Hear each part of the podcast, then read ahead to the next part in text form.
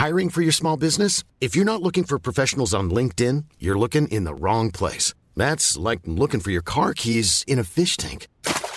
LinkedIn helps you hire professionals you can't find anywhere else, even those who aren't actively searching for a new job but might be open to the perfect role. In a given month, over 70% of LinkedIn users don't even visit other leading job sites. So start looking in the right place. With LinkedIn, you can hire professionals like a professional. Post your free job on linkedin.com slash people today.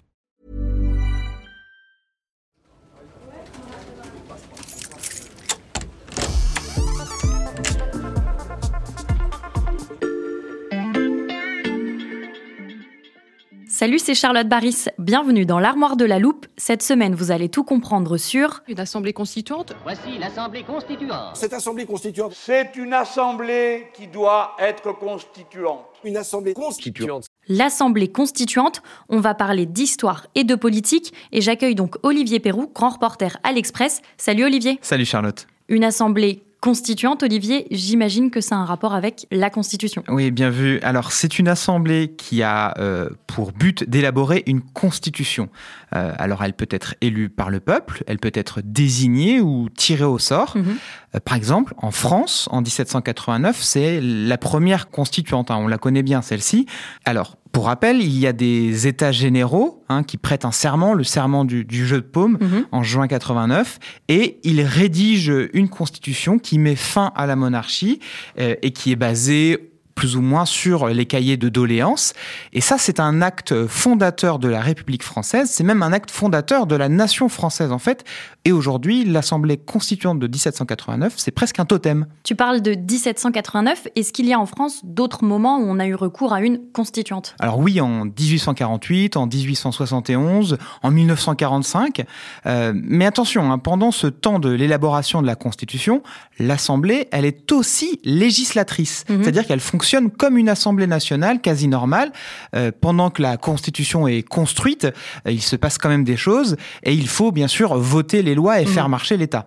Alors, on le voit notamment entre 1871 et 1875, ça dure tout de même cinq ans, euh, et on se dit que heureusement euh, la France n'est pas immobile pendant tout ce temps-là. Mhm. Euh, mais il n'y a pas qu'en France hein, qu'on fait des constituantes. hein. Il y en a eu dans les pays nordiques. On peut aussi citer la Bolivie, l'Égypte, la Suisse, la Tunisie, le Venezuela. Bref, il y en a beaucoup.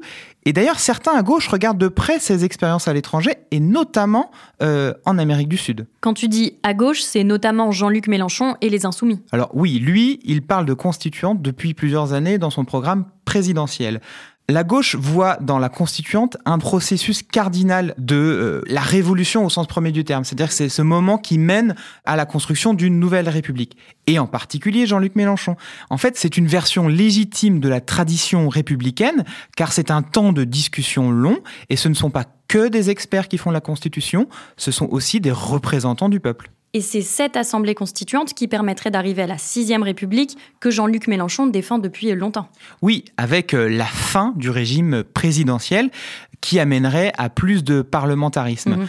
En fait, la cinquième, c'est un peu un contre-modèle. C'est-à-dire que il n'y a pas eu d'assemblée constituante pour établir la constitution de 1958, Mhm. et ce geste-là en particulier avait été considéré comme le plus anti-républicain de la part du général de Gaulle. Les gaullistes aujourd'hui s'en défendent. Ils disent que le projet de constitution de 58 a été soumis au vote, au référendum. Donc il a été voulu par les Français Mhm. et il serait de fait bien plus républicain qu'une simple assemblée constituante. Olivier, comment fonctionnerait l'assemblée constituante voulue par Jean-Luc Mélenchon? Alors tel que l'entend Jean-Luc Mélenchon, il est élu président, sous la cinquième donc, Mhm. et il convoque ensuite une assemblée constituante dont la mission est de rédiger une nouvelle constitution pour la fameuse sixième République. Mhm. Et pour cela, il veut convoquer un référendum, définir les modalités de l'Assemblée constituante, dire comment les membres en sont désignés. Et bref, dans cette Assemblée constituante, il ne peut y avoir aucun député élu à l'Assemblée nationale. Et contrairement à ce qu'on a vu dans l'histoire, les deux assemblées travailleraient en parallèle.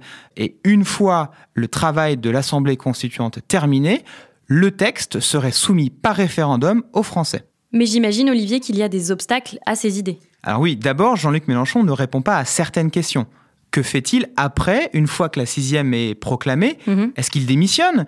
Alors on l'a vu, il y a eu de bons exemples dans notre histoire, mais euh, à l'étranger, il y a aussi des expériences qui ont moins réussi. Mhm. Par exemple, plus récemment, au Chili, l'Assemblée constituante a plutôt mal fonctionné, parce qu'il y a eu presque une année entre la promesse du président chilien et la désignation de l'Assemblée constituante. Mhm. Et au moment des élections de l'Assemblée constituante, c'est l'extrême droite qui a eu la majorité. Ça veut dire que c'est l'extrême droite qui va établir la nouvelle constitution voulue par un président de gauche. Mhm. Alors c'est compliqué et on n'est pas à l'abri de ce genre de situation puisque on a vu en France entre la dernière élection présidentielle et la dernière élection législative, les Français ont changé d'avis en moins de deux mois. Remettre en place une assemblée constituante est donc un sujet à risque. Merci beaucoup Olivier pour ce petit cours d'histoire politique. À bientôt. Voilà, je peux refermer l'armoire. Maintenant, vous êtes capable d'expliquer ce qu'est une assemblée constituante. Et si vous voulez en savoir plus, on vous a préparé une liste d'épisodes de La Loupe et d'articles de l'Express qui traitent du sujet. Les liens sont à retrouver dans le descriptif de ce podcast. Bon week-end, profitez-en pour rattraper les épisodes que vous auriez manqués. Je vous dis à lundi pour passer un nouveau sujet à La Loupe.